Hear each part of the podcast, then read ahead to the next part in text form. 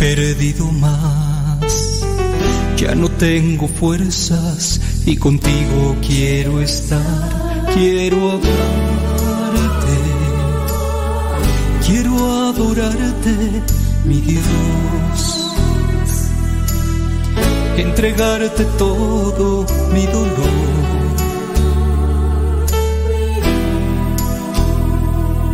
Quiero hablarte, quiero hablarte, quiero adorarte, mi Señor. Entregarte mi tristeza hoy.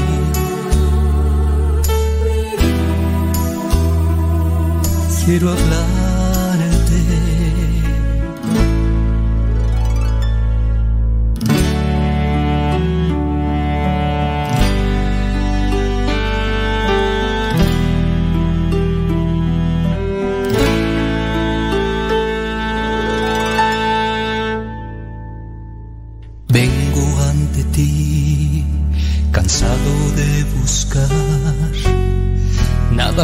Consuela, no encuentro mi lugar. Lo he intentado todo, he perdido más. Ya no tengo fuerzas y contigo quiero estar. Quiero hablarte, quiero adorarte, mi Dios. Entregarte todo mi dolor.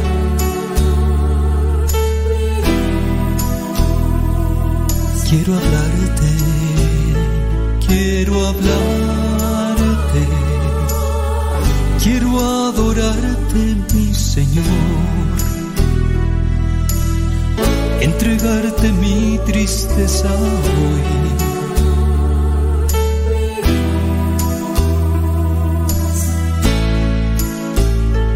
Quiero hablarte, quiero adorarte, mi Dios. Entregarte todo mi dolor.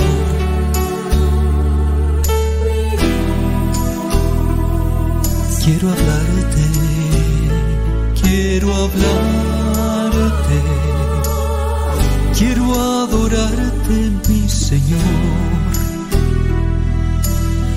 entregarte mi tristeza hoy.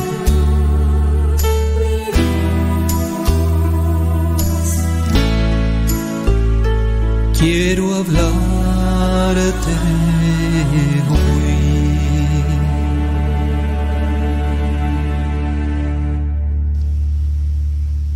Este canto se llamó Quiero hablarte, interpretó Rafa Salomón. Para todos los católicos cumbieros, esto es mi.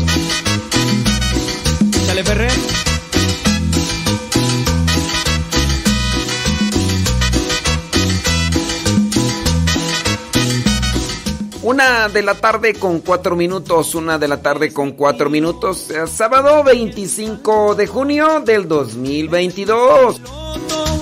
Mi Señor Jesús, le he dejado todo bajo su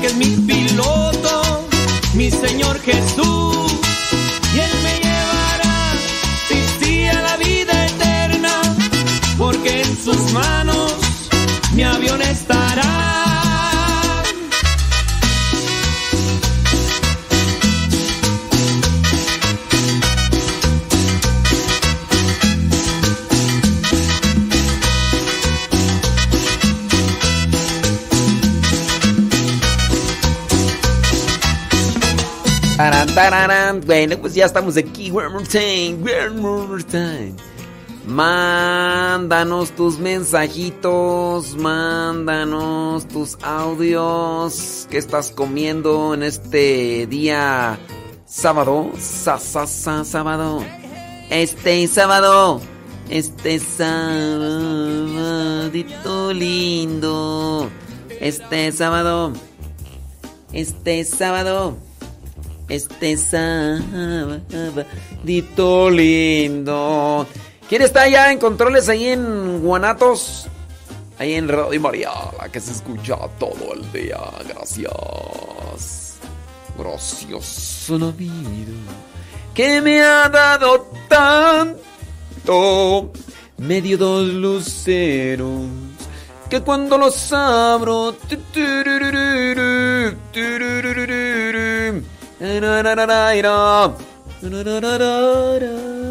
Dicen que al mal tiempo buena cara y mucha oración. Eh, hay que cambiar la cara cuando los problemas estén ahí presentes. Porque si de por sí está uno feo y luego imagínate enojado. Hombre, qué bárbaro. Qué bárbaro. Qué bárbaro, qué bárbaro. Saludos a Sebas Toribio allá New York. Dice que está cocinando unos frijoles charros. ¡Ajú, joyo! Mándanos tu mensaje por las vías de comunicación que ya conoces. Lorena Sánchez allá en Nashville, Tennessee.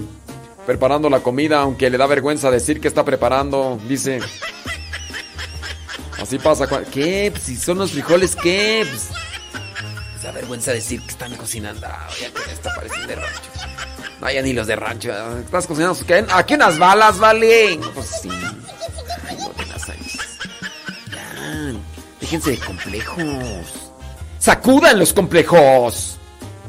Saludos. Dice Leito Rojas aquí en los quehaceres. Escuchando la hora del tacuache. Es un gustazo. Sí, buenas ranas. Saludos de Celaya, Guanajuato. Cecilia Mata Hernández. Saludos a Liliana Almaguer. Gracias. Saludos de Columbus, Ohio. Dice Adelia Cruz Cruz. Cruz, Cruz, Cruz. Que se vaya el diablo y venga Jesús. Nayibel Lua. Transita por tus venas. Saludos allá de Riverside. Rosalía Sánchez en Atizapán de Zaragoza. Beatriz Cristóbal allá en Port Charlotte, Florida. Ese es Toño, Pepito y Flor. Muchas gracias. Saludos a Odalis allá en Perú. ¿Qué onda? ¿Cómo andamos? ¿Todo bien o qué? ¿Qué Platica la gente, qué cuenta, qué dicen por allá en Perú. Eh, no, pues es Lorena. Pues. Ya, Lorena, ya, sacute esos complejos, ya. Sí, ya, ya. Saludos a Juan Alvarado. Eh, quiero decirle que su manera de evangelizar me ayuda mucho. Tengo más de cinco años escuchándolo. Y no hay. Eh, déjame echar muchas flores aquí. Ándele, pues bueno, pues muchas gracias. Saludos. Saludos desde Culiacán, Sinaloa, Juliacán Alvarado. Julián, Julia, Juliacán Alvarado. Julián Alvarado. Desde Culiacán, Sinaloa, chile pues, hombre. ¡Súbale a la radio! Gracias. Ah, bueno. Saludos, gracias. Muchas gracias, Shelly Jiménez. Dios te bendiga, eh. Dios les bendiga a tus muchachos también. Gerardo ya nos mandó, dice, ahí le van unas fotos de unas quesadillas de flor de calabaza con unas tortillas con betabel. Tortillas con betabel, eh. tortillas con betabel y quesadilla con queso y flor de calabaza. ¿Qué tal, eh? Híjole, si supieras que no he comido nada. Y luego tú... Díganos dónde nos escuchan, socorro. Socorro, auxilio. Díganos dónde nos escuchan, socorro leal, porque. Ándale, mira nada más. ¡Súbale la radio! Dele, gracias. Ernesto. Eh... Ay, Dios mío santo. Ujú. Gracias. Ernesto alias el porro. Dice... ¿Qué tú? Ay, no sé de qué me está ahí escribiendo. ¿eh? Dice, recordando a mi abuelita Agripina que nos daba tortillas hechas a mano y una salsa de chile guajillo y un atole camposanto, atole de masa con piloncillo. Hoy no hicieron tortillas. Me dijeron las hermanas que iban a hacer tortillas y ya estuve por ahí. Porque estaba ahí confesando ahí enfrente donde están las tortillas y pues no.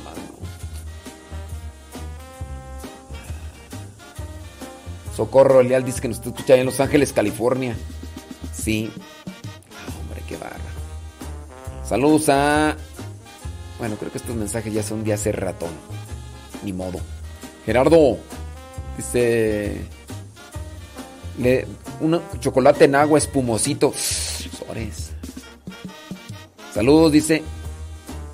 Saludos al niño, al bebé que sale en el diario misionero.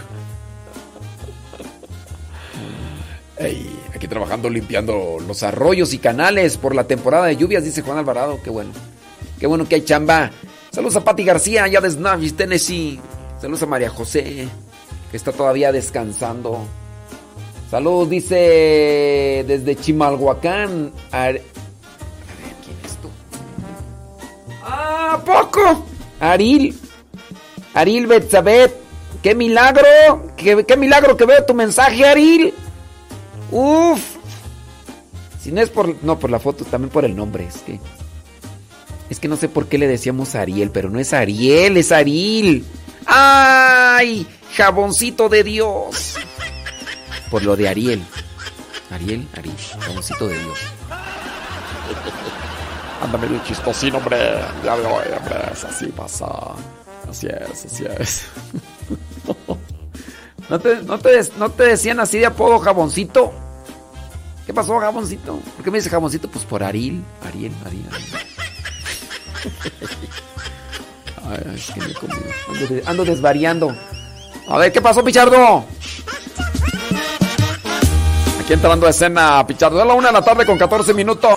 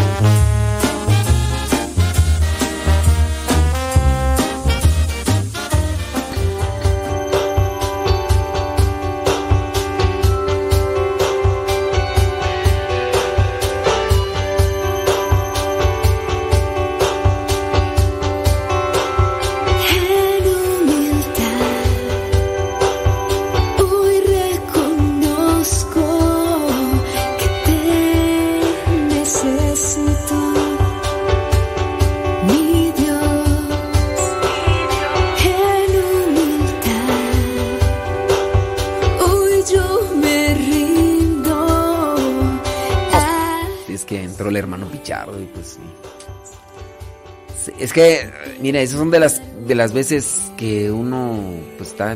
Porque acabo de empezar el programa, ¿no? Entonces ya llega una familia, ya dice la familia, dice, Madre, es que traemos a nuestra hija para que platique con ella. Y... y le digo, pues sí, pero... Terminamos hasta las 3. Pero nomás es plática, sí, nomás. Ahorita vamos a ir con el seminarista y que platique con ella a ver qué, qué le dice. va, pues. Sí, es que miren, hay veces que los papás quieren que nosotros convenzamos a los hijos de cierto tipo de cosas y pues. Pues a ver, a ver qué. A ver, ya a ver ahorita que platique el hermano Pichardo. Así que el hermano Pichardo está en su año de pastoral. Él el próximo agosto estaría entrando a el tercer año de teología. Al tercer año de teología que después lo estará llevando ya al terminar el tercer año, en el cuarto año de teología recibiría el diaconado. Entonces ya está más para allá que para acá, Pichardo.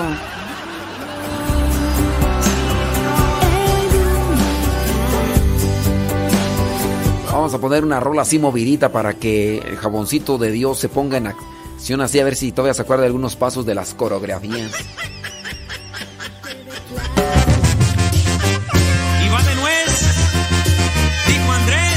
Andrés, Órale, jaboncito de Dios. y su banda, los apostolines del norte, desde Phoenix, Arizona. Échale Ferrer. Un solo al padre Modesto Lule, al padre Eduard Gilbert, a mi padrecito Cueto y al padre Chido. ¡Vámonos! Nada más que ver si le gusta este tipo de música porque de repente hay medias... Hay personas medias fresillas que dicen, Ay, eso de la banda, no, Dios mío santo. Ay, esa música naca. Ay, no, guácala, pobre boy. Sí, la bruja Panchita o. ¿te imaginas con unas, esas unas vueltecitas acá? ¡Órale!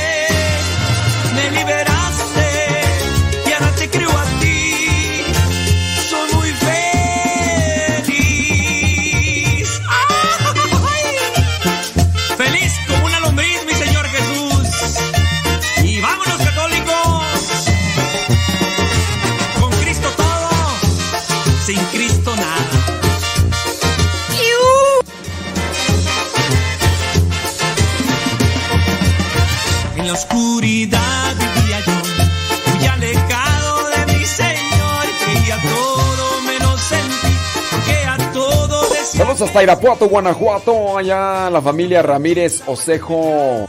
en la herradura pata de pollo, el gato negro, el gato blanco y tanto Saludos a la familia Solís desde Texas.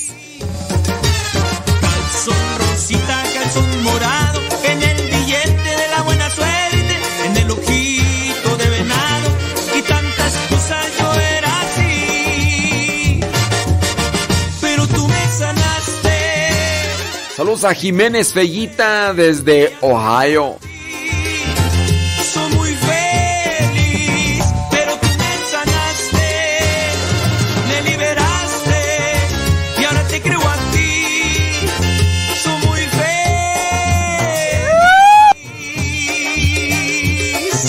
Vámonos y que viva Cristo Rey y que viva María. Viva María. Ay, hombre, María. Saludos, dice aquí desde Long Branch, New Jersey, agradeciendo el tiempo y dedicación cada día para evangelizar. Maribel Ramírez Carrasco. ¿Qué transita por tus venas? ¿Qué pasotes con tus zapatotes? ¿Qué pachuca por Toluca? Yo pensé que ya te habías muéganos, pero no. Morongas, aquí todavía. Eh, tiliriri, tiliri. Ah, la jaboncito de. Ya nos mandó mensaje, yo creo que está haciendo una coreografía ahorita, yo creo.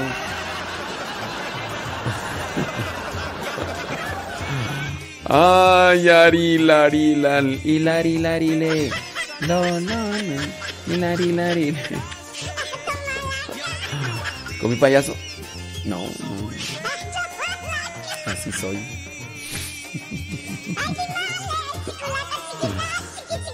Así, Así, así soy yo. Así soy yo. Y al que no le guste, Oh, digo yo. Oh, digo yo. ¡vámonos!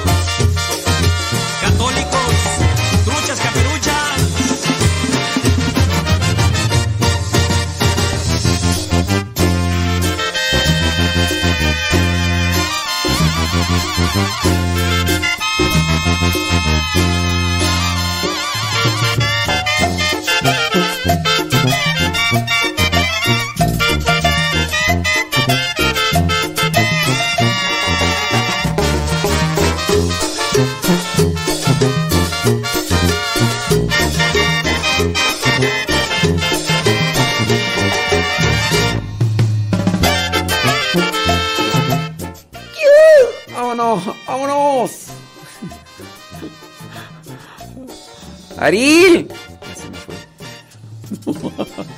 no aguanto el carro. Al día siguiente de la solemnidad del Sagrado Corazón de Jesús, la iglesia celebra la fiesta del Inmaculado Corazón de María. Pero en algunos lugares estamos también celebrando la Natividad de San Juan Bautista. Otros la celebraron el día jueves. El día jueves. La contigüidad entre ambas celebraciones expresa, la del corazón de María y el corazón de Jesús, expresa magníficamente esa unidad que existe entre el corazón de una madre con un hijo, al tiempo que se subraya el hecho de que en María todo está referido a Jesús. Es por eso precisamente que la iglesia tiene a María como camino seguro para acercarnos a Dios y conocer y amar a su corazón amoroso. La fiesta del Inmaculado Corazón fue establecida ya uh, por el año 1944 por el Papa Pío XII. Sí, por el Papa Pío. El Papa Pío XII quiso que por medio de esta eh, celebración, que antes, mm, bueno, ahora está en memoria, antes estaba en fiesta. Bueno, por medio de esta intercesión de María sea posible obtener la paz entre las naciones, la libertad para la iglesia, la conversión de los pecadores, amor a la pureza y la práctica de virtudes. Posteriormente, San Juan Pablo II declaró la observancia obligatoria de esta festividad en honor de la Madre de Dios. Es decir, esta fiesta tiene carácter de obligatori- obligatoriedad y no debe tomarse como una cuestión opcional. Debe realizarse en every world. En all the world. En all the world. En todo el mundo. En una de las aspiraciones de, de que esto se realice, bueno, pues se busca que cada vez más personas lo conozcan. En una de las apariciones de la Virgen de Fátima, a los tres pastorcitos allá en el año 1917, Nuestra Señora dijo a Lucía, Jesús quiere servirse de ti para darme a conocer y amar.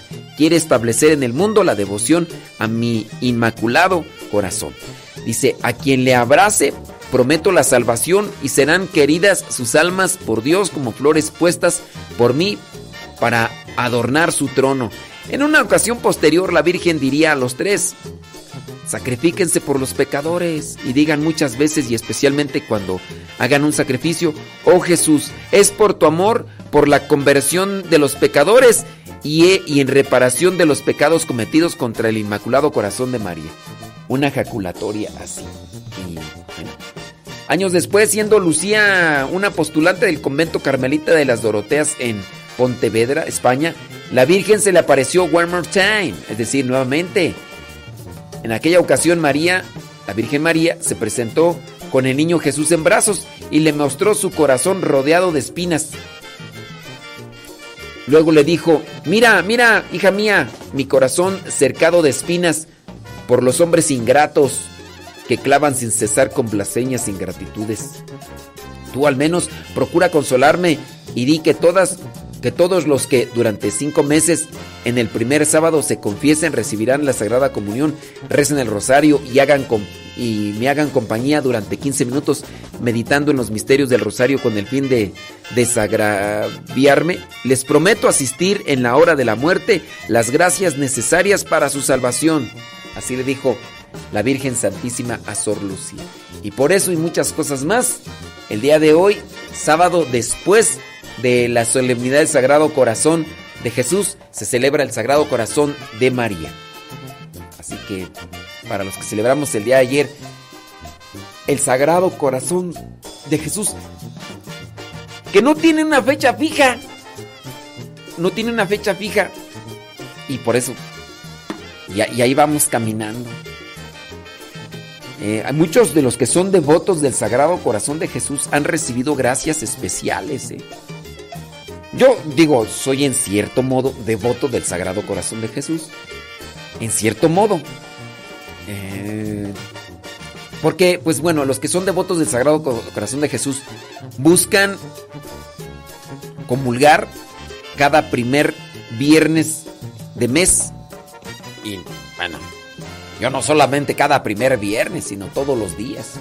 Y hay veces que hasta dos veces comulgo al día por las misas que celebro, entonces. Pero sí busco tener en mi mente Sagrado Corazón de Jesús, en ti confío. Sagrado Corazón de Jesús, en ti confío. Sagrado Corazón de Jesús, en ti confío. Y así. Oye, pues resulta que... Ya ves que en Estados Unidos había una ley desde hacía muchos años. Pues eh, en 1973, en Estados Unidos, una ley que impuso que en todo Estados Unidos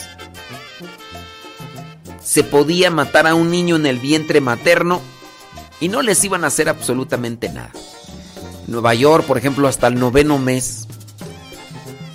Esto independientemente de cuál fuera la decisión de los gobernantes de dicho estado o de un es- estado en específico.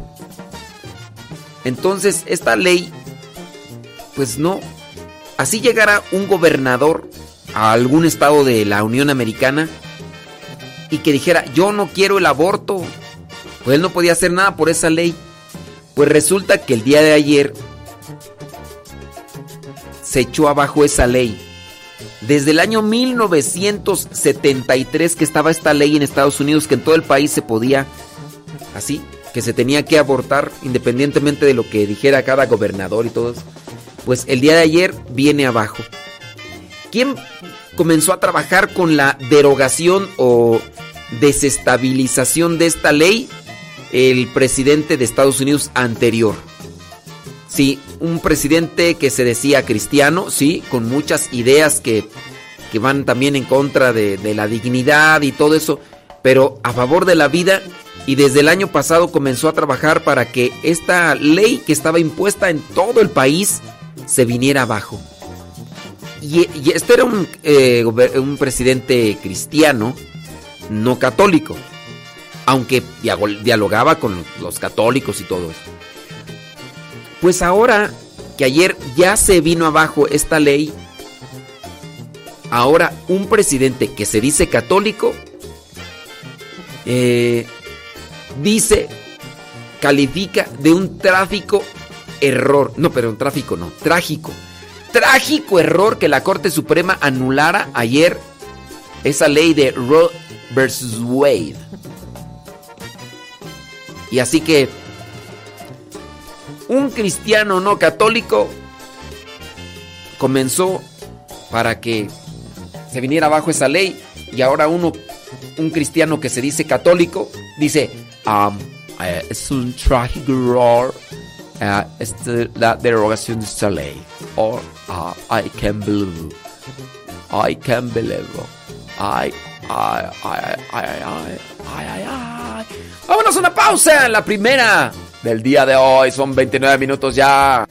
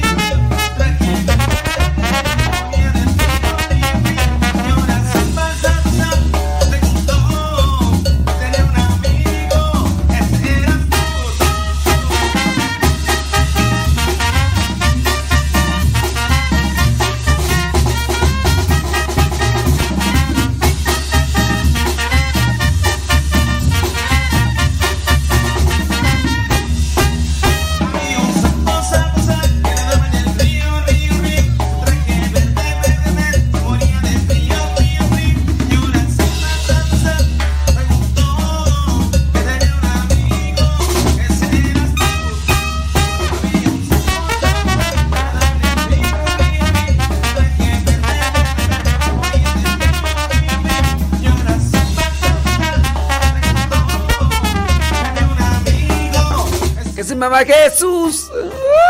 Ay. Ay, qué cosas de la vida, hombre. Ya estamos de regreso. Aquí en el programa La Hora del Taco, hoy día sábado. Sábado 25 de, de, de junio. Hoy se está celebrando la Natividad. Y también me dice Maggie que se está celebrando San Escribar. Ay, ¿cómo se llama? San Escriba de Balaguer. Este. ¿Cómo se llama? San José María Escriba de Balaguer. Ándale. Me vino a la mente. Me vino a la mente. Porque mañana es domingo. Acuérdense que el domingo, pues sí. San José María Escriba de Balaguer, así. Entonces hoy también se está celebrando a San José María Escriba de Balaguer. Al Sagrado Corazón de María. A. Válgame.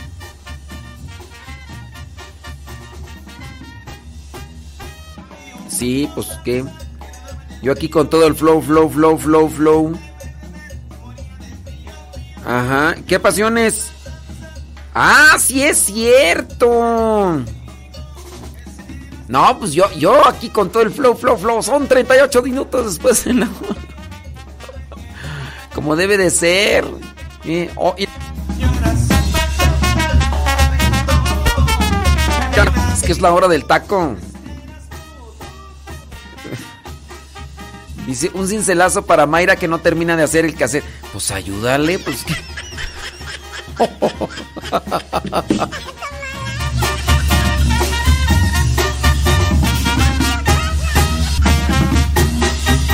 Mayra no termina de hacer el quehacer y otro no ayuda. ¡Mayra! Dice que quiere un cincelazo. Eh, hay tres libros. Hay tres libros. Entonces, Graviel. Graviel la penca. A ver, Graviel. Escoge libro 1, libro 2, libro 3. Escoge 1, 2 o 3. Después, cada libro tiene más de mil pensamientos. El libro número uno tiene mil. 1227. El libro número 2 tiene 1199. Y el libro número 3 tiene 1292. Entonces, elige. ¿Qué libro? 3. ¿Ok? Y del libro 3, del 1 al 1292, ¿qué pensamiento? No, Rosalía Sánchez, tú ni. Ay, no, Rosalía Sánchez. Tú puedes burro y luego, luego se te antoja el viaje. Ay, no, contigo. Ay, no, Rosalía Sánchez, de veras. Ni creas, no, ni creas. Traes puro sueño, Rosalía Sánchez. No, no, no, no. no. Contigo no. No, contigo ni a la esquina, Rosalía Sánchez. No, no, no, no, sácate a bañar. A ver, ahí va. Para Mayra. Mayra. 1200 dice Gabriel. Gabriela Pinca. Ok, 1200. Dice así. Aquí está. 1200.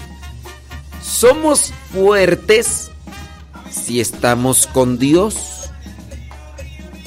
Somos débiles si nos soltamos de su mano. No solamente nos debilitamos, también se prevé el fracaso. Somos fuertes si estamos con Dios. Somos débiles si nos soltamos de su mano. Y no solamente eso, sino que también se prevé el fracaso. Hay consecuencias de todos nuestros actos, tanto de los actos buenos como de los actos malos.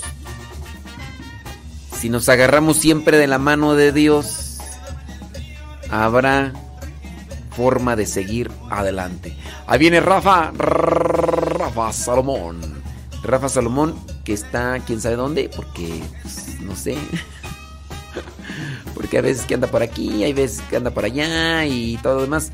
Entonces no sé dónde anda Rafa, pero ahí viene con su segmento. Con su segmento el día de hoy. Así que. ¿Are you ready, Rafa? Graviel, no se suelten de la mano de Dios. Porque te debilitas y al mismo tiempo el fracaso se asoma a tu vida. Mucho cuidado, porque no, es una cuestión de... Ay, Dios mío santo. ¿Quién sabe qué pasó por acá? Ay, Dios.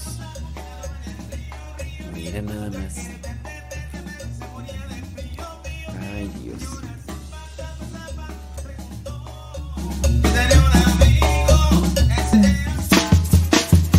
Desde la oscuridad del mar aparece, te tienes que cuidar.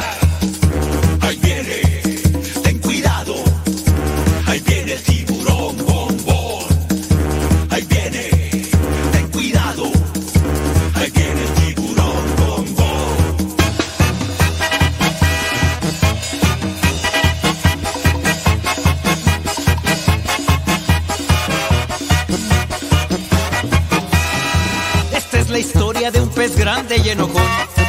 De los malvados él quería ser campeón. A los otros peces perseguía sin razón. No lo querían por ser malo y muy grosero. Pesado y muy sangrón. Pero en el fondo de su pobre corazón, él se sentía triste, solo y sin amor. Hasta que un día conoció la luz de Dios, su perdón y su alegría, su vida transformó.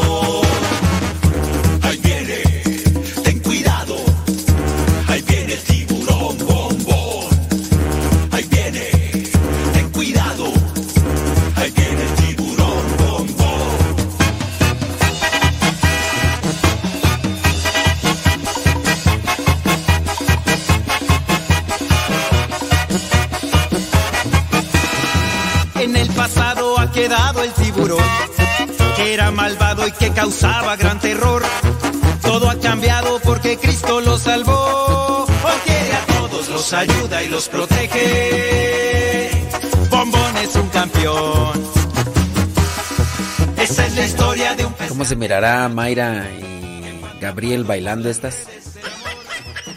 ¿Te imaginas en un programa ahí de radio ahí?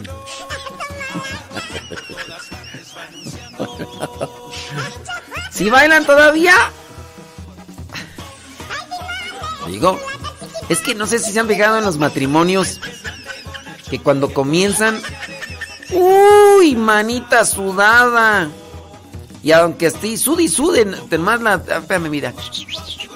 Y, se quitan el sudor y otra vez le vuelven a agarrar, ¿no? Y ya después, cuando se casan, no, hombre. Ya na- ni bailar, ni, ni un picorete, ni nada, no, no, no. Qué bárbaro, qué bárbaros. Pero sí, uy, primero parecían trompos. Y ya después puros trompadas. Ahí viene Rafa, ahí viene Rafa. Es que tengo un problemilla acá con un programa. Pero ya después platico qué onda. La salvación.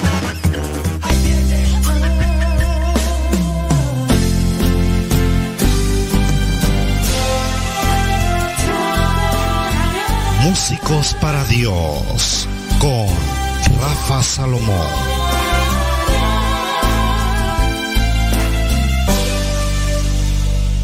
Saludos, es un gusto estar nuevamente con todos ustedes aquí en este espacio en donde reflexionamos acerca de este don que Dios nos ha dado y del servicio que ofrecemos cada vez que cantamos, cada vez que tocamos y por supuesto cada vez que compartimos las bondades de Dios en nuestras vidas por medio de la música. Músicos para Dios, hoy voy a abordar un tema que a lo mejor duele muchísimo y se trata de qué es lo que hay en nuestro corazón. Sí, qué es lo que verdaderamente hay y cómo lo cuidamos.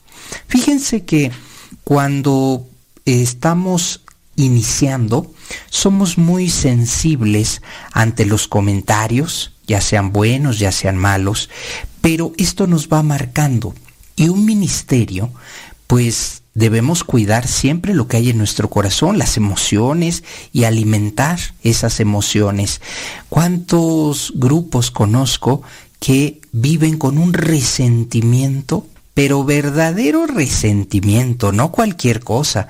Y con ese resentimiento son capaces de participar en la Santa Misa, de compartir la música y tratar de ser agradables ante el amor de Dios. Pero a lo que me refiero es que guardan en su corazón una cantidad de falta de perdón y muchas veces es por, y voy a comentar lo siguiente, un sacerdote eh, hizo un comentario, ¿no? Y les dijo al, al coro, les dijo, ya, ya no canten, y este coro continuó cantando, ¿verdad? Pero se enojó tanto el sacerdote porque lo estaban haciendo mal, porque pues estaban desafinados, en fin, una serie de, de situaciones. Y me lo contaba este grupo coral que me decía, es que eh, fue muy grosero con nosotros. Entonces, eh, el, que de alguna manera no hayan podido eh, aclarar lo que pasó, no hayan podido hablar con el padre y de hecho son capaces, ¿eh? son capaces de decir, ah, si viene ese sacerdote no cantamos. Por el comentario que les hizo hace muchísimos años. Entonces, cuidar lo que hay en nuestro corazón nos eh, llena de una gran responsabilidad y darnos cuenta que, pues obviamente habrá personas a quienes les guste lo que hacemos, no les guste lo que hacemos, que no se adapten a lo que ellos esperan.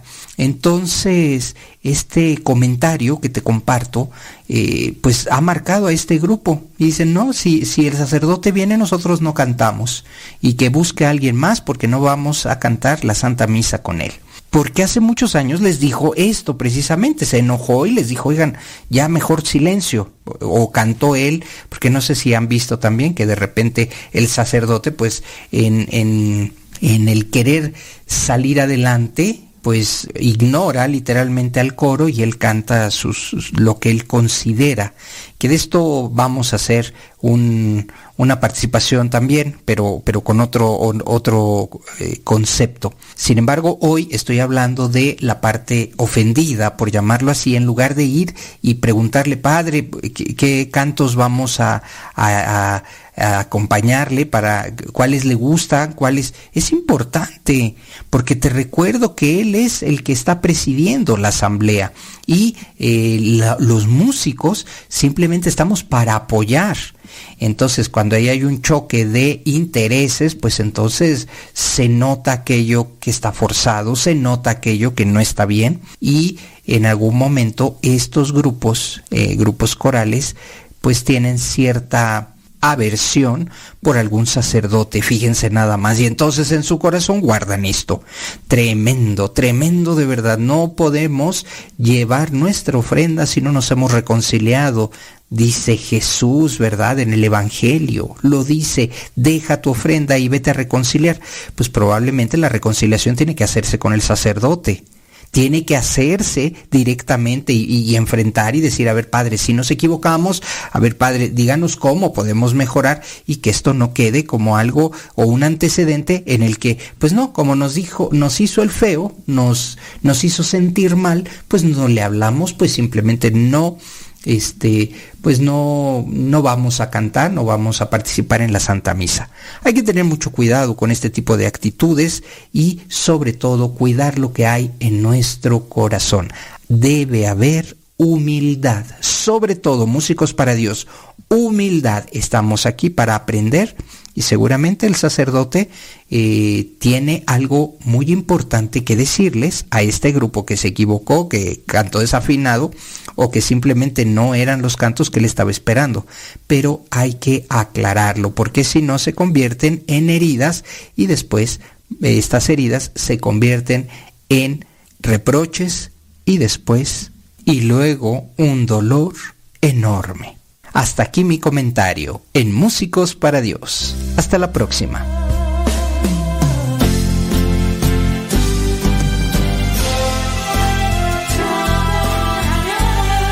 Decídete ya. Músicos para Dios.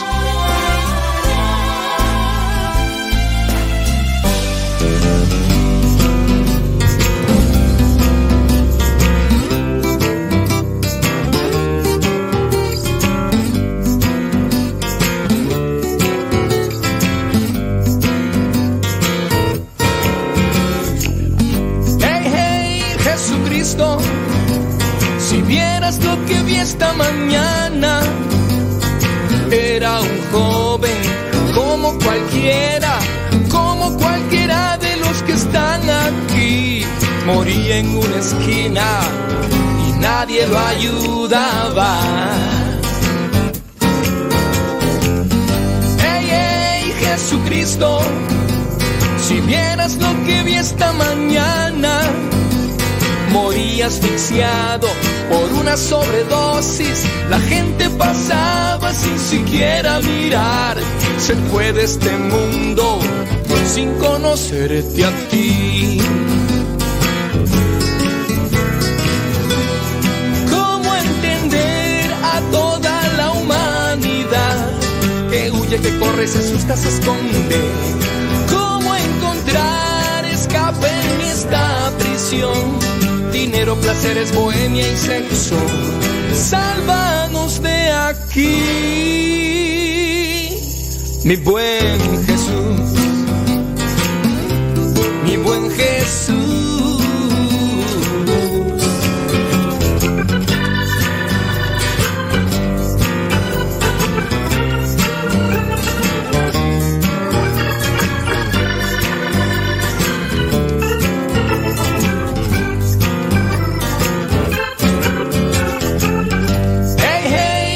Jesucristo, mi luz eres tú al final del camino. Cámbiame pronto, quiero ser tu amigo. El mundo nos convence que el placer es la paz, pero muere la gente y nadie se da cuenta.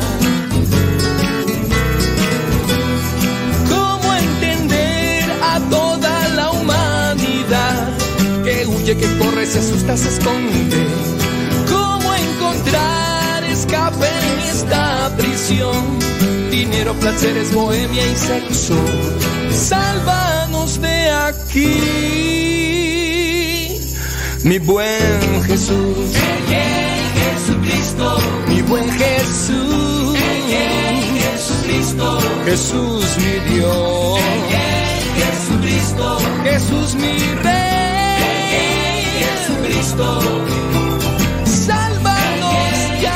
Jesucristo, que estamos presos del dinero del sexo. Sálvanos ya. Jesucristo. La gente piensa que la droga es vida, pero mueren en las calles angustiados y perdidos. No se dan cuenta, Cristo está a su lado.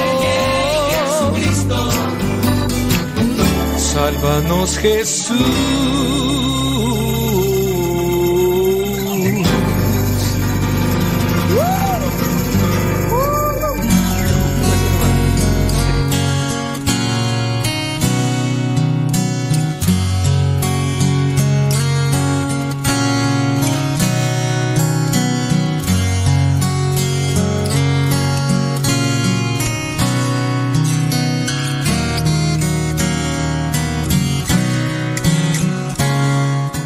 Después de algunos inconvenientes técnicos, Después de algunos inconvenientes técnicos, ya estamos aquí. One more time de regreso. Ujú.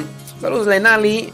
Allá en Perú dice que quiere un cincelazo, el 143 del libro número 3.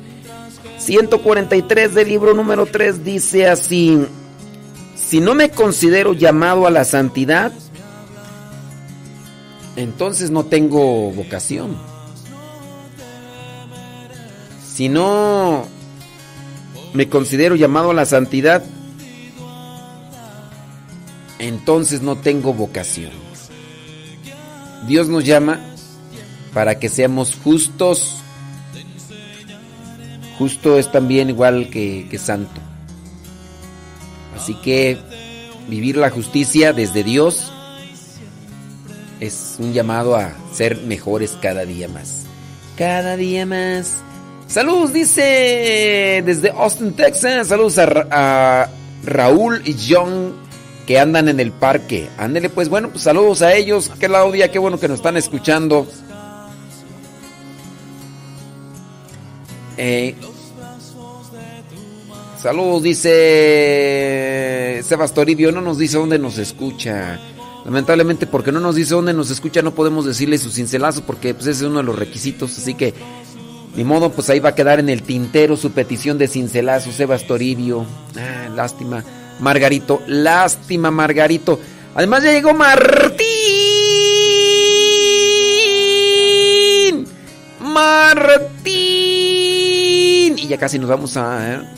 Dale, déjame ver. Eh, Marisela Pérez, ella sí, ella sí nos dice, no como Sebas Toribio, ¿verdad? Eh, Marisela Pérez dice que nos escucha allá en Bronx, New York.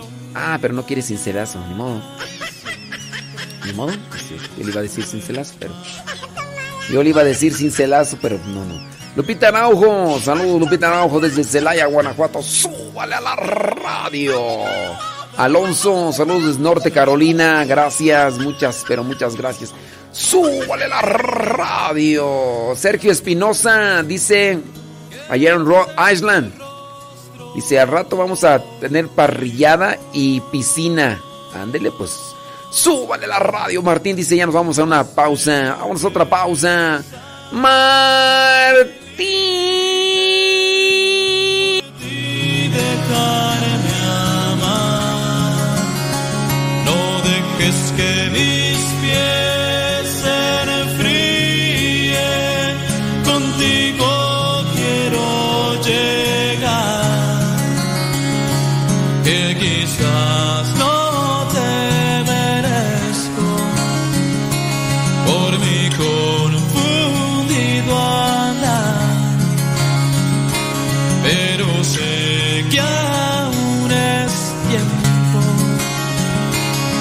enseñarme a caminar, amarte hoy, mañana y siempre, amarte hoy, mañana y siempre, amarte hoy, mañana y siempre.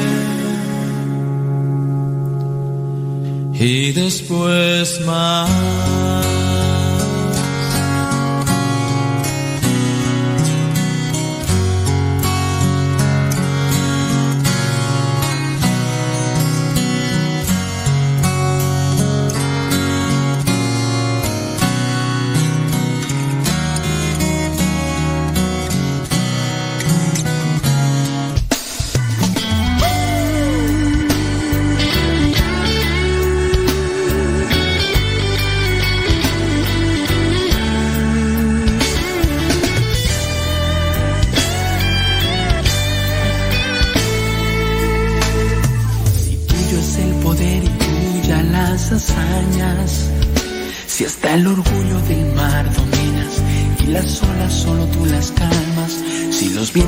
La tierra lavan tus proezas, tus maravillas, tu divinidad, tu justicia y tu fidelidad.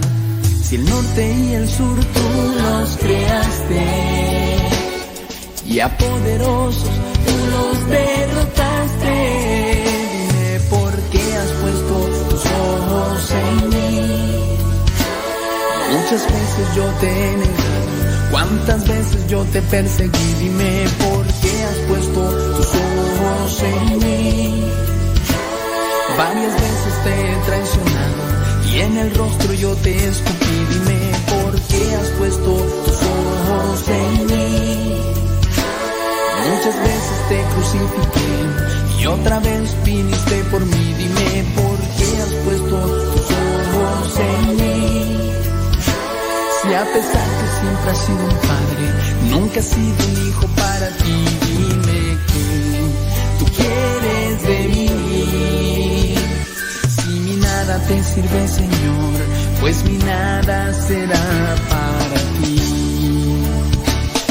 Si tuyo es el poder y brilla las hazañas, si hasta el orgullo del mar dominas y las olas solo tú las calmas, si los vientos y la tierra alaban tus proezas, tus maravillas, tu divinidad, tu justicia y tu fidelidad, si el norte y el sur tú los creaste, y a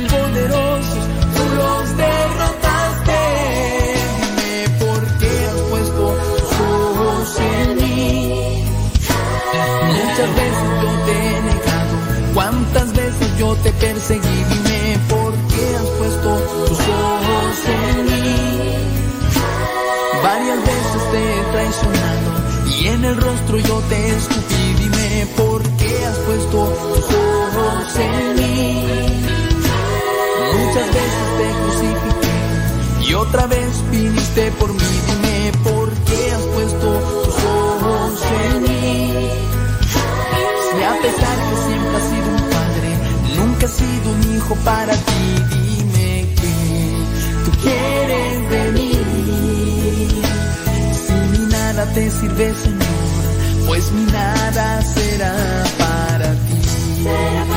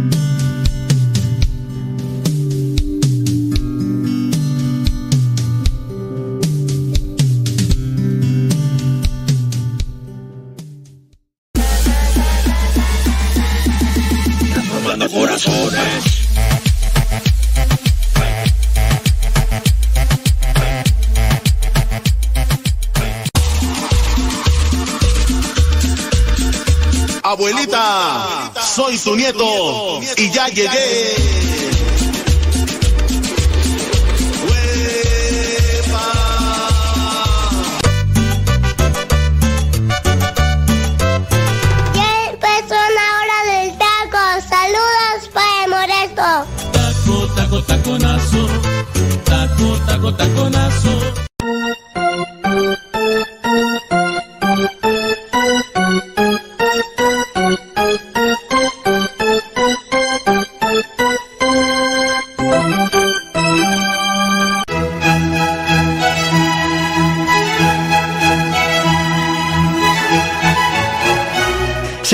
Es una construcción intersubjetiva que la que le adjudicas un valor intrínseco y la persigues. O sea, el hecho de que la gente se forma a tocar una piel, lo mismo que la gente se forma a tomarse una foto con un espejo.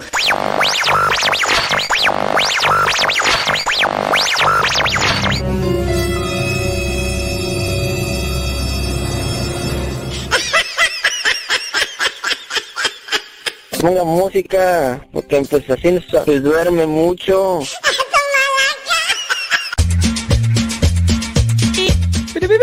Son las 2 de la tarde con 9 minutos. Ya estamos aquí al pie del cañón. Gracias. Martín. ¿Qué vas a comer, Martín? ¿Qué te preparó la Bebis? Martín. Saludos a Daniel y Priscila. Priscila y sus balas. Aguas, Daniel, aguas. Priscila es. Priscila, eh, la que cantaba en Las Balas de Plata, se casó con Gustavo. Gustavo Adolfo Infante, ¿no? No, Gustavo qué tú? Gustavo Adolfo. Gustavo Adolfo de los Temerarios. Temerarios. Temerarios. Priscila. oh. No, ya después Priscila saca por ahí dos discos ya. Tiene dos discos Priscila de donde canta música religiosa. Priscila y sus balas de plata. Bueno, pues, saludos a Daniel y Priscila que nos están escuchando. ¿En dónde? ¿En dónde nos estarán escuchando? En... Sabrá Dios dónde estarán. ¿Dónde andan escuchándonos? Aló, aló, aló, aló, aló, aló. ¿Sí? No, no nos dicen dónde. ¿Por qué será que no nos dicen? Tienen miedo. Tienen miedo. Mira, Sebastoribio. Ni, ni, ni sueñes, Sebastoribio. Sebastoribio, ni creas. Mm. Traes puro sueño, Sebastoribio. Ahí en Ciudad Alegre. Ciudad Alegre. Ni es ciudad ni es alegre. ¡Qué bárbaro! Mira, Sebastoribio. Traes puro sueño, ni creas, Sebastoribio. Hasta, mira, dice que a ver, ¿a qué horas que me estoy tan... Mm. Toma una silla y siéntate, Sebastoribio. Ni creas, ni creas. No le busques ruido al chicharrón. No le busques tres pies al gato sabiendo que tiene cuatro. Ey. Sobres. Sobres, sobres, sobres, sobres, sobres. Sobres, sobres, sobres, sobres, sobres. sobres.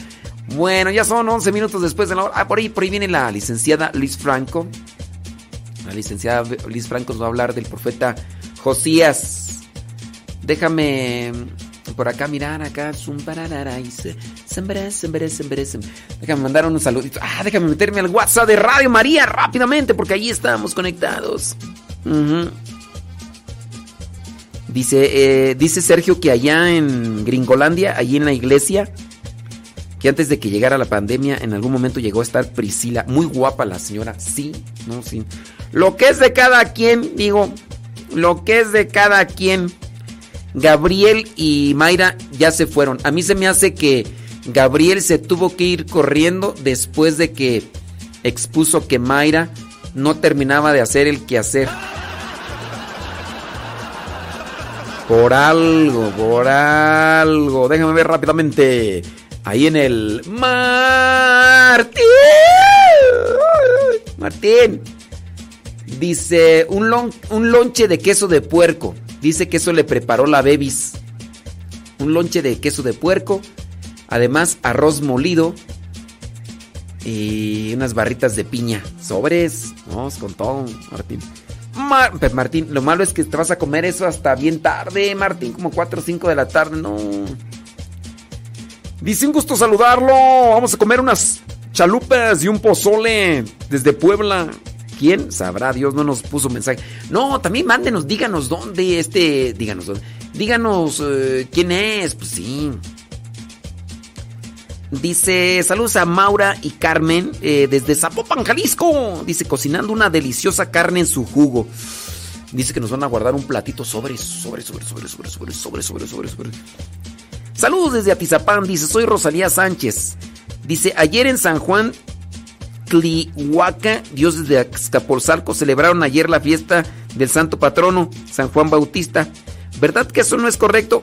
Miren, tengan entendido que dentro de las parroquias que llevan el nombre de San Juan Bautista, pues dieron más importancia al, al santo. Son pues decisiones del párroco, o sea que en parte se respeta porque se llama la parroquia San Juan Bautista. Otra cosa es que la parroquia se llamara, no sé, San Pablo de Tarso, ¿no? Y celebraran San Juan Bautista. Ahí sí ya no. Pero es, es respetable. Es respetable. No, no, no debieron. No debieron. Es que así se llama la parroquia, entonces se enfocaron en eso. Y sí, es, es, es válido en esa circunstancia. Es válido en esa circunstancia. Dice, saludos, dice la familia Pinto Vargas. Dice que nos están escuchando allá en Real de Minas, Fresnillo, Zacatecas. Dice, estamos comiendo unos sabrosos tacos al pastor. Y, y y estancón. Dice, nada más que en foto, eh, en foto que encontré, no le ve, no le ven. Oye, este. Hubieras mandado una foto de los tacos, ¿no? Sí. Ah, ya. ah, sí es cierto. Me mandé una foto ahí. ¿A, a poco se llama el lugar ahí donde están comiendo?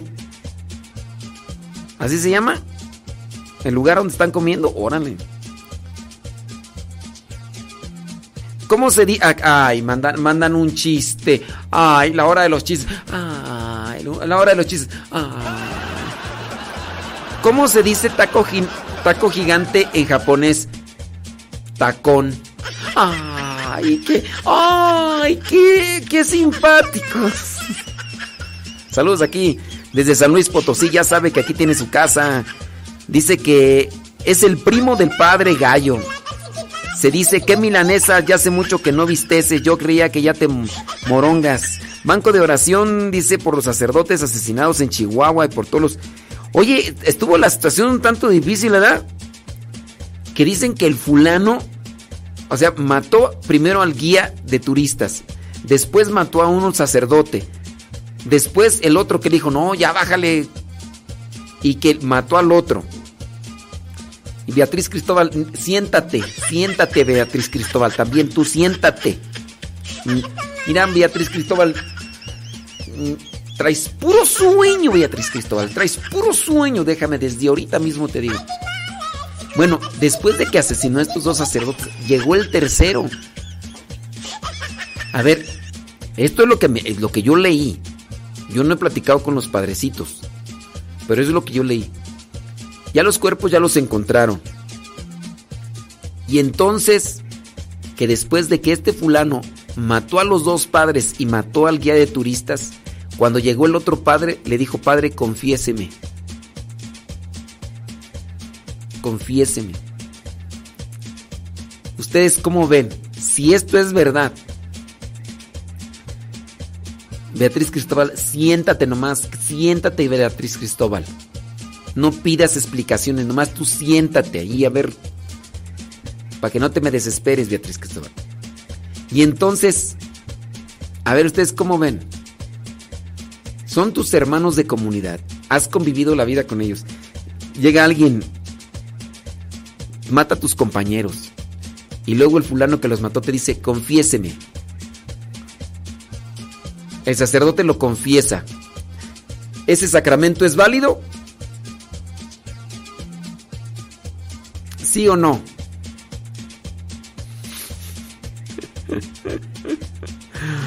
Ahí los voy a poner en ese dilema. A ver, Daniel, platica ahí con Priscila. Si en este caso el, el asesino ya acabó con la vida de estos y entonces dice, llega otro padre dice, padre, confiéseme. A punta de pistola o como sea, ¿los confesarías y el sacramento es válido? ¿Cuál es su opinión? Ahorita terminando. Ahorita te. Sí, mejor ponte a lavar los trastes, Beatriz Cristóbal. Ponte a lavar tus trastes, ándale. Ponte a hacer algo de provecho, ándale. Ándale, ándale Beatriz Cristóbal. Ay, Beatriz Cristóbal. A ver, entonces, ¿sería válido el sacramento de la confesión en esa circunstancia? Cuando ha matado a tus conocidos, a tus. y luego te pide el sacramento de la confesión? Dice, soy... Eh, dice, desde Puebla, por favor, dice... Ok. El abuelo Chucho, saludos al abuelo Chucho. Chucho. Saludos al abuelo Chucho. Saludos, dice, de María de la Paz Vargas, Sevilla. Claro que sí, vamos a unirnos en oración con esto que nos pides. Claro que sí, María de la Paz. Bueno, pues...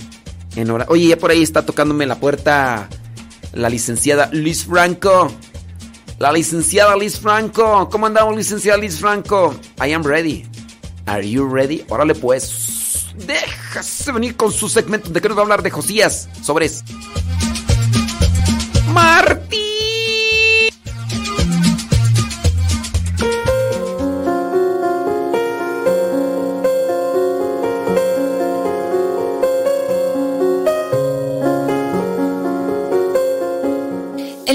vamos a platicar de uno de los reyes de Israel.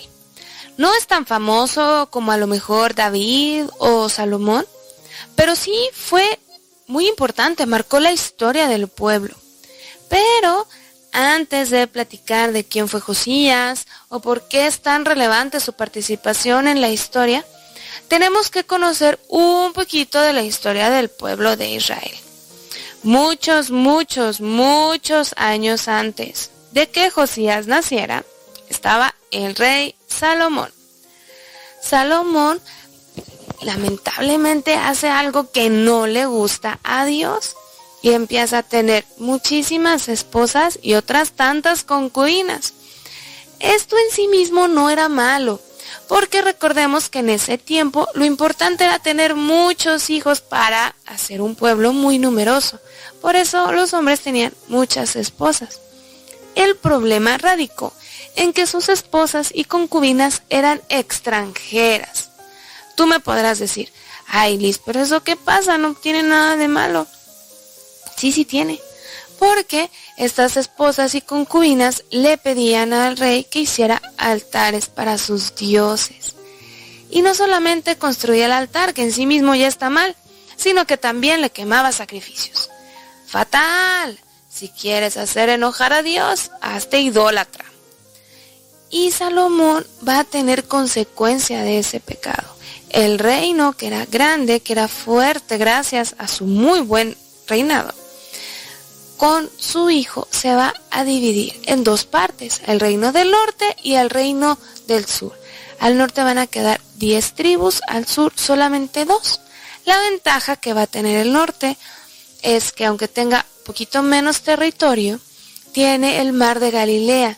Las tierras son poquito más fértiles y está la pesca. ¿Qué tiene de ventaja el sur? Está la capital, Jerusalén, y ahí está el templo. Jeroboam, hijo de Salomón, se va a quedar como rey del reino del norte.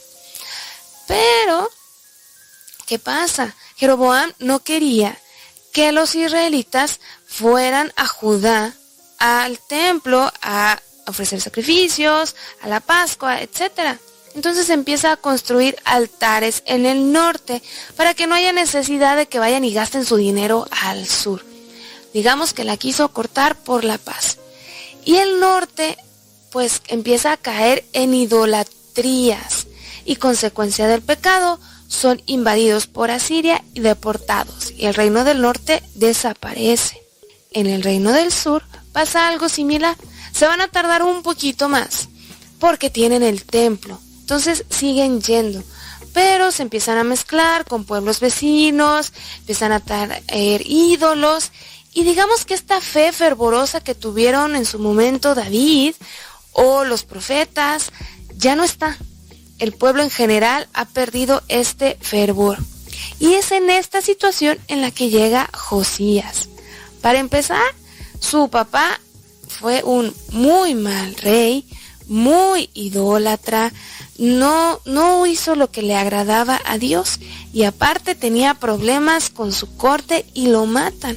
Y se proclama como rey a Josías con tan solo ocho años. Imagínate un niño de ocho años reinando una nación. Pues la verdad se tuvo que esperar poquito a estudiar, a madurar antes de poder tomar decisiones. De regresar a Él, de olvidarse de los ídolos. Entonces Él decide restaurar el templo. Literal, va a mandar a toda su gente a hacer una limpia, porque los ídolos no solamente estaban afuera, también estaban adentro. Y dice Josías, ya basta, ya ves nuestro único Dios y como tal nos tenemos que comportar. Y hace una limpia profunda en el templo. Y dentro de esta limpia se encuentran unos rollos de la ley antiquísimos. Esto es una gran novedad. Prácticamente el libro del Deuteronomio como lo conocemos. Y para Josías esto lo ve como un mensaje de Dios de regresar a cumplir la ley, como los antiguos patriarcas. Lo interesante de aquí es que Josías no se queda solo él con la ley, sino que le pide a los sacerdotes que lo proclame y que lo comparta con el pueblo. ¿Qué podemos aprender de aquí? Primero, tú en tu apostolado, en tu vida de laico, en tu familia, en tu trabajo, ¿ya caíste en una rutina? Te levantas, desayunas, te vas al trabajo, regresas, vas por los hijos a la escuela, haces de comer, dormir, repetir.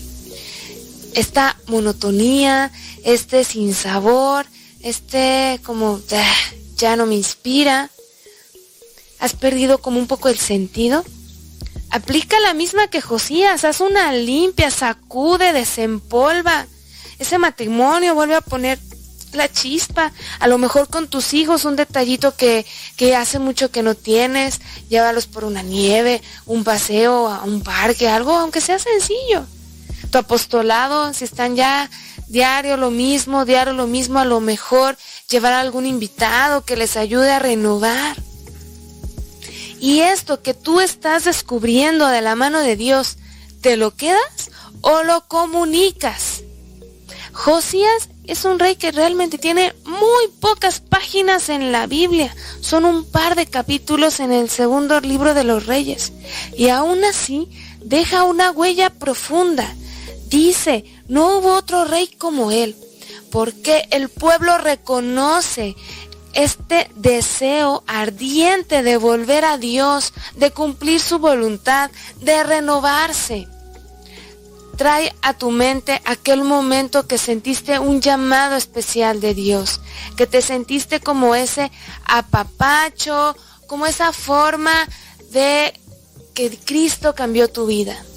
¿Cuánto ha pasado? ¿Semanas, meses, años? ¿Ya perdiste el primer amor?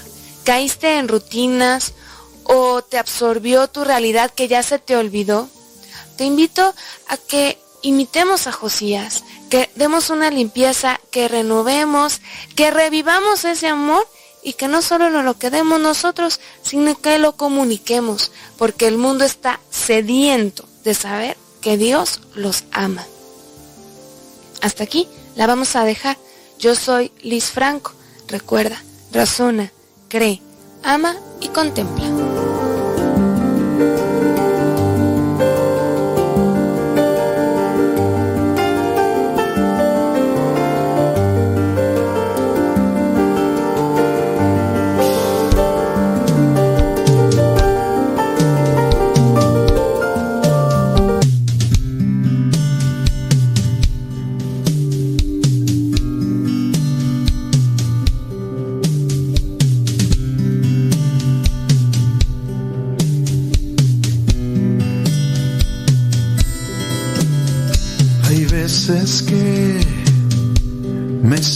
Muy mal.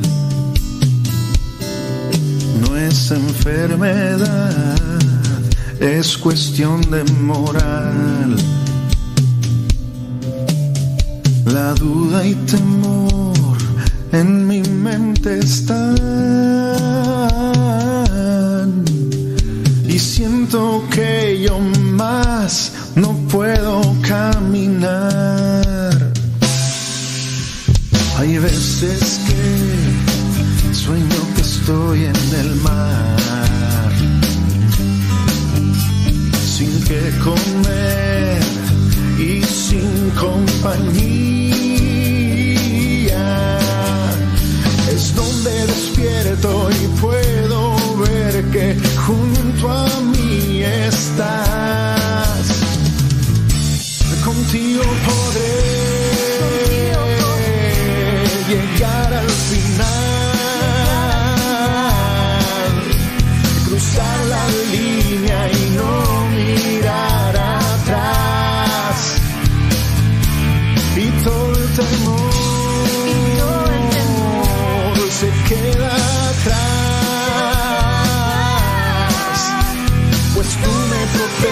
proteges y guardas de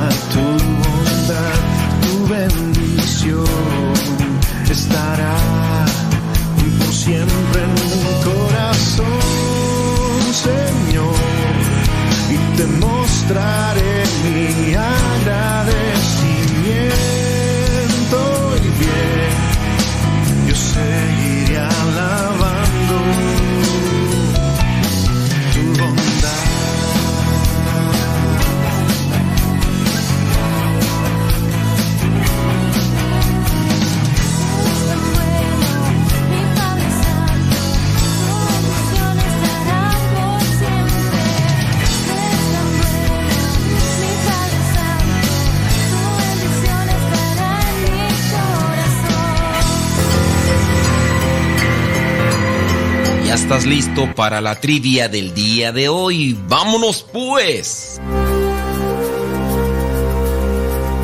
La pregunta del día de hoy es la siguiente. ¿Cuántas plagas cayeron en Egipto por no dejar salir al pueblo de Dios? ¿Te acuerdas de la historia de la salvación? La pregunta pues, ¿cuántas plagas cayeron en Egipto por no dejar salir al pueblo de Dios? ¿Cayeron seis plagas? ¿Cayeron siete plagas? ¿O cayeron diez plagas? ¿Cuántas plagas cayeron en Egipto cuando el faraón no quiso dejar salir al pueblo de Israel? ¿Cayeron seis? ¿Cayeron siete? ¿O cayeron diez?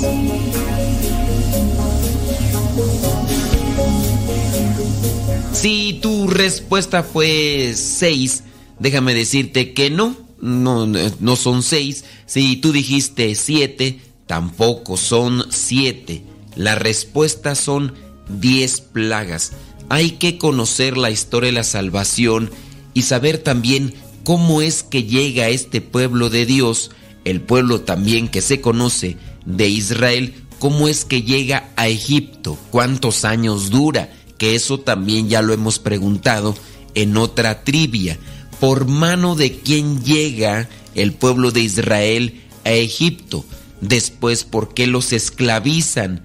Después, ¿por qué el faraón se niega a que salga el pueblo de Dios?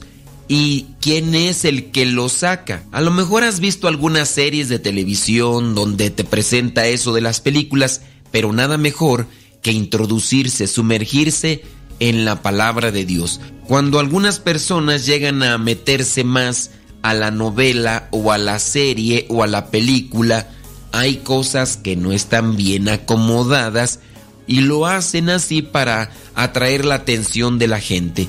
Pero lo más recomendable viene a ser la Sagrada Escritura. Date una oportunidad, cinco minutos todos los días, para que puedas leer, pero también reflexionar. Si tú ya en su caso tienes conocimiento de la Sagrada Escritura, que puedas hacerte una reflexión. ¿Qué es lo que te dice Dios en ese apartado, en ese pasaje que miraste? Si tienes dudas, busca a alguien quien te pueda ayudar a iluminar para comprender ciertos pasajes de la Biblia. Hablando de las plagas, cayeron diez plagas. ¿Dónde lo podemos ver? En el Éxodo, capítulo 7 al capítulo 12. Tenemos que leer todos estos capítulos para ir encontrando lo que son las diez plagas de Egipto. El faraón se puso terco y en algún momento ya había dicho que sí los iba a dejar, pero después dijo que no y así se pone esa persona necia que no cree en Dios, pero tiene que mirar las manifestaciones de Dios para entonces sí creer, aunque no acepte. Y esa es la postura necia de muchas personas que aunque pueden ver, no aceptan la presencia de Dios en sus vidas. Que no nos pase eso. Tratemos de estar siempre atentos a las cosas que realiza Dios en nuestro entorno, poder así agradecerle y al mismo tiempo disponerse para cumplir con su voluntad, teniendo presente que quien cumple la voluntad de Dios podrá llegar a la santidad.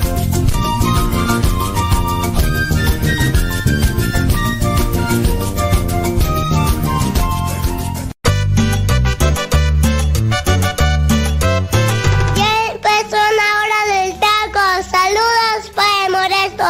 Taco, taco, taconazo. Taco, taco, taconazo. Soy de la cuadra de los buenos, de una estirpe de guerreros, de la gente del Señor. Y lucho por ganarme un día el cielo, máscara cabellera, por ganarme su perdón. Y lucho, lucho, ay como lucho. Y tanto lucho que ahora me dicen el luchador. Y lucho, lucho, ay como lucho. Y tanto lucho que ahora dicen el luchador, el luchador.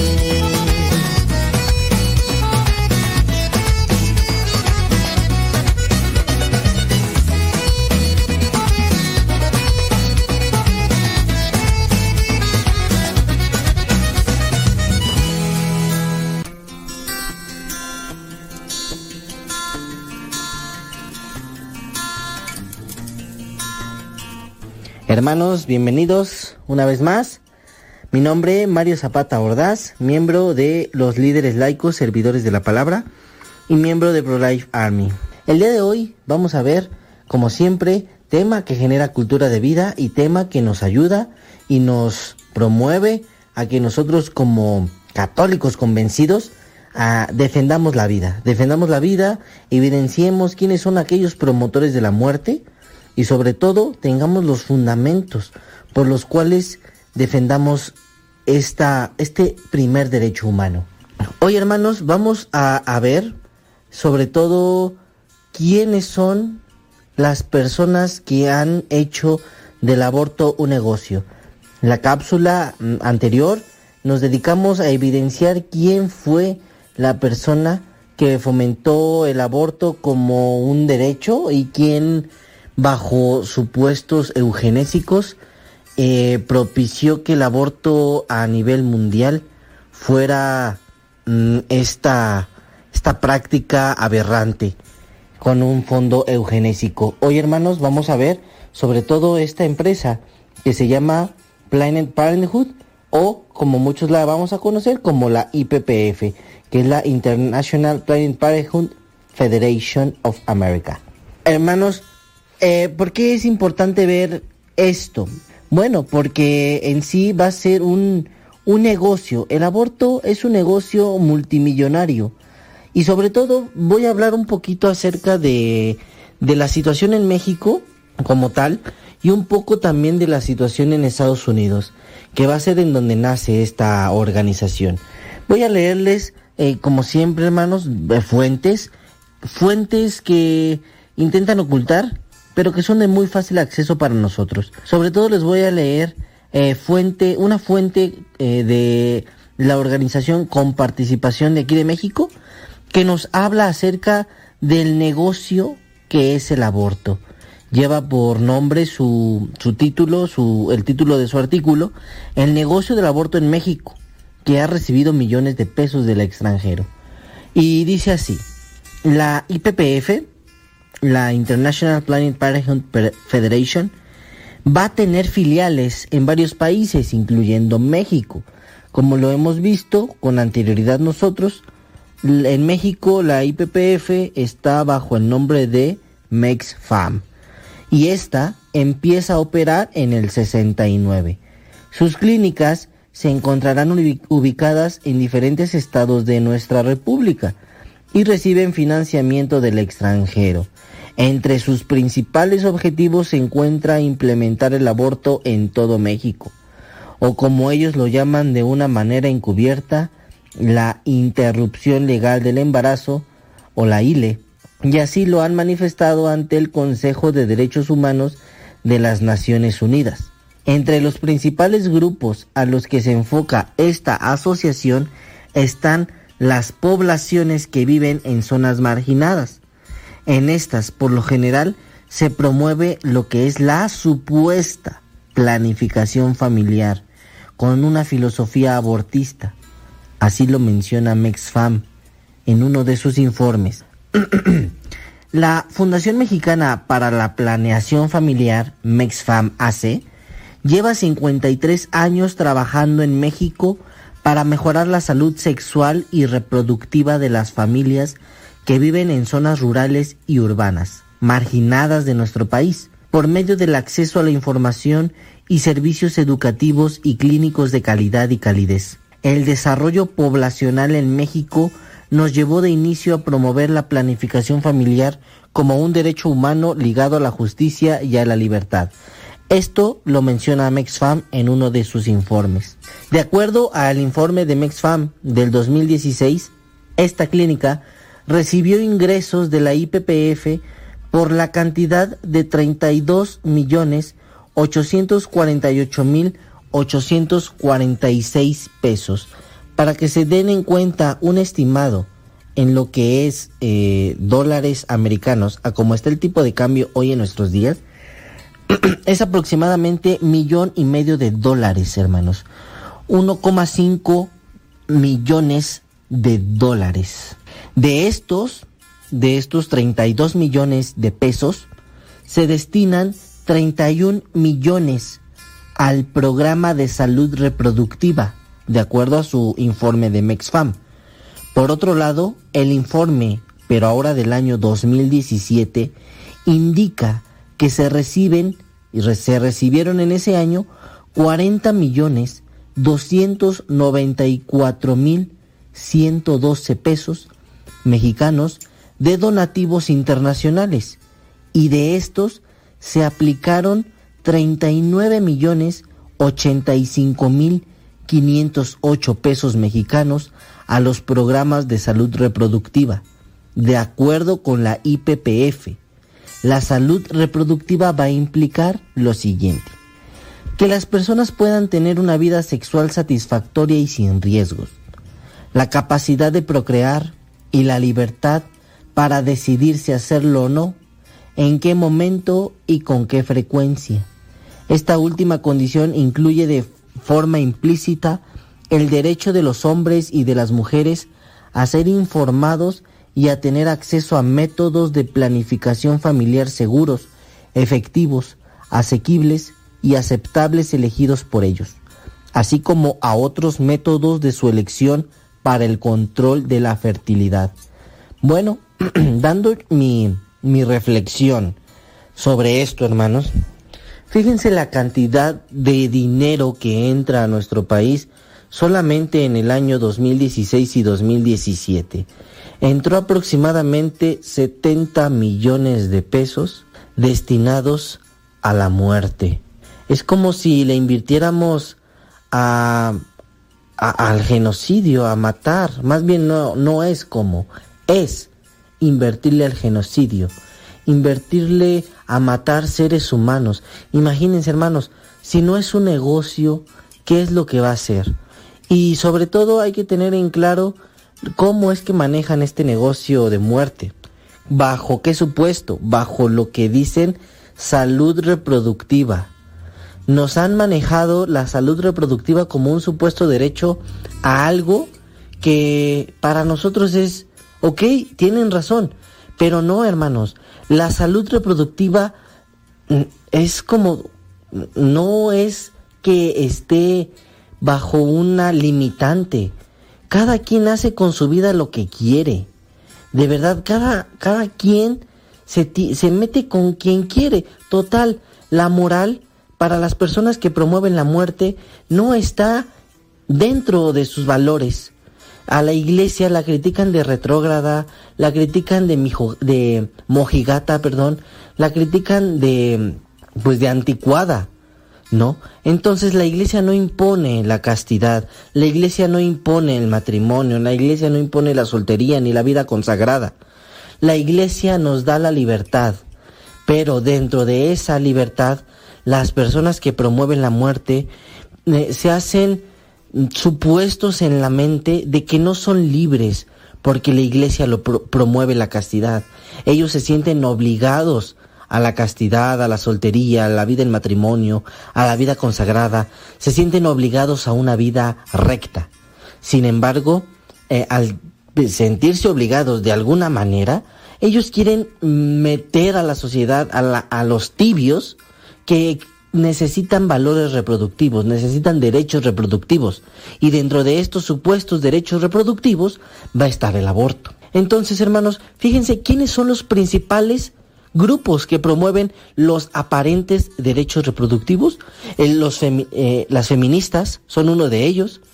Estos grupos totalitarios, agresivos, que se dejan guiar por una agenda eh, totalmente ideológica, luchan por una supuesta liberación de la reproducción femenina. Y bueno, ¿qué busca el feminismo? Apartarse de lo que le oprime aparentemente. ¿Y qué es lo que le oprime? El hombre, el varón. ¿Qué es lo que le, pri- le oprime? El sistema patriarcal. ¿Qué es lo que le oprime? El hijo por nacer. Entonces dense cuenta que no es un derecho reproductivo lo que están buscando. Es una, em, una libertad para asesinar a su hijo, una libertad para golpear a su marido y una libertad para deshacer y corromper todo el sistema de orden, de moral, de familia. En el caso del feminismo, en el caso del lobby LGBT, vemos algo similar, una supuesta libertad sexual. Hermanos, aquí no hay una libertad sexual, aquí hay una libertad inmoral, aquí hay un desprendimiento de valores, pero esto es aparte, hermanos. Con el tema del aborto pasa esto. El dinero que se destina al genocidio es inconmensurable, hermanos. El aborto no es una decisión, el aborto no es libertad, el aborto es un negocio millonario que le inyectan grandes organizaciones como los Rockefeller, Ford, Bill Gates y en este caso la IPPF a estas supuestas clínicas que ayudan a la mujer. Hermanos, vamos a dejarle por aquí, vamos a dividir esta cápsula en dos partes porque sumamente, es sumamente importante identificar quiénes son estos grupos que promueven el genocidio y quiénes son estas empresas también que destinan dinero, bajo qué supuestos y, cómo es el esquema cíclico que utilizan la, sobre todo la IPPF para venderles el aborto. Hermanos, hasta aquí la cápsula. Espero que estos datos sean eh, de su interés y sean eh, para que ustedes se hagan un pensamiento más crítico. Nos, nos escuchamos en la próxima. Pasen un excelente día. Se despide Mario Zapata de los líderes laicos servidores de la palabra. Hasta la próxima.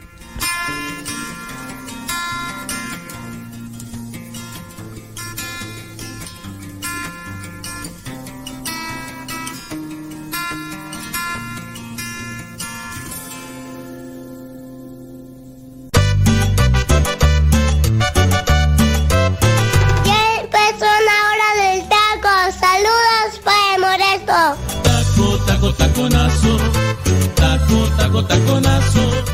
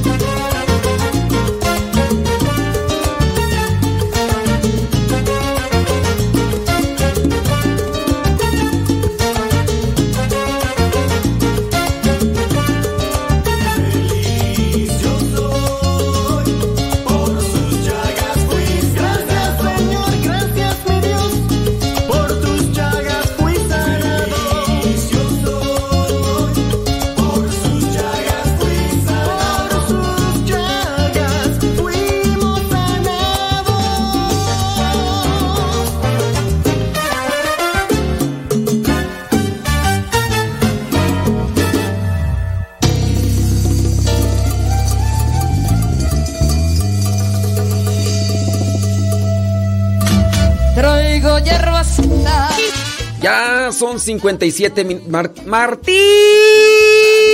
Ya casi nos vamos, Ma Martín. Tu destino traigo la ruda, para que ruda también traigo albahaca, para la gente plata, el apazote, para los brotes del vestirte, para el que no ve con esa hierba. Saludos a María Fernanda Solorio Molina, claro que sí. Ándele, échele con todo. Oraciones por Jonathan Alejandro Cortés. Ah, Jonathan y Alejandro González Domínguez, perdón. Que tuvieron un accidente. Eh, sí, ese rato estábamos hablando de si sería en este caso válido el sacramento del matrimonio, de la confesión. En unas horas más voy a ir a, una misa de matrimonio y traigo aquí en la cabeza de eh, ya van a ser las 3, a las 5 debo estar allá y como está lejos tengo que irme para allá, entonces traigo en la cabeza el matrimonio. El sacramento de la confesión, este fulano asesina a tres, está ahí el sacerdote y le dice, confiéseme. ¿Es válido el sacramento? Miren, eh, ya algunos de ustedes nos mandaron la lista de lo que se necesita y todo. Si él está arrepentido y en ese momento siente dolor y, y le, le pide la confesión, claro que es válido el sacramento. Bueno, Martín, ya nos vamos. Gracias, muchas gracias Radio María. Recuerden, sábados de 1 a 3. Sábado de 1 a 3, aquí con el programa La Hora del Taco. Los lunes de 7 de la mañana a 7.50, por si gusta escucharnos. La bendición de Dios Todopoderoso, Padre, Hijo y Espíritu Santo, descienda sobre ustedes y les acompañe siempre. Se despide su servidor y amigo el Padre Modesto Lule de los misioneros servidores de la palabra. Hasta la próxima. Si es que Dios no dice otra cosa. Martín.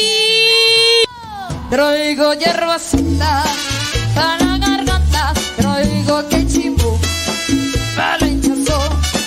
pobre